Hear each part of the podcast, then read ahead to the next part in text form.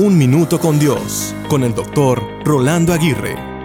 ¿Has conocido a personas que hablan mal? Es decir, son aquellas personas que después de una frase piensan que necesitan decir una grosería como parte de su lenguaje.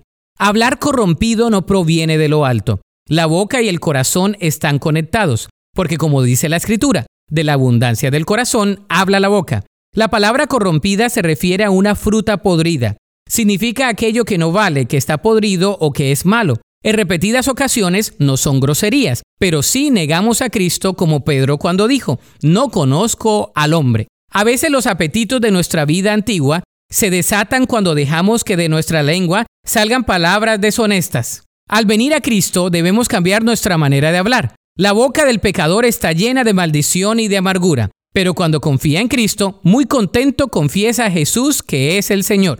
Su boca está lista y abierta para glorificar a Dios. Jesús cambia el corazón y cambiará también el hablar. El remedio es asegurarnos que el corazón está lleno de bendición, que conoce la palabra de Dios y profesa la palabra con poder. El apóstol Pablo nos dijo que pongamos la sal de la gracia de Dios en todo lo que digamos. De esa manera podremos hablar mucho mejor. La Biblia dice en Colosenses 4:6, sea vuestra palabra siempre con gracia, sazonada con sal, para que sepáis cómo debéis responder a cada uno.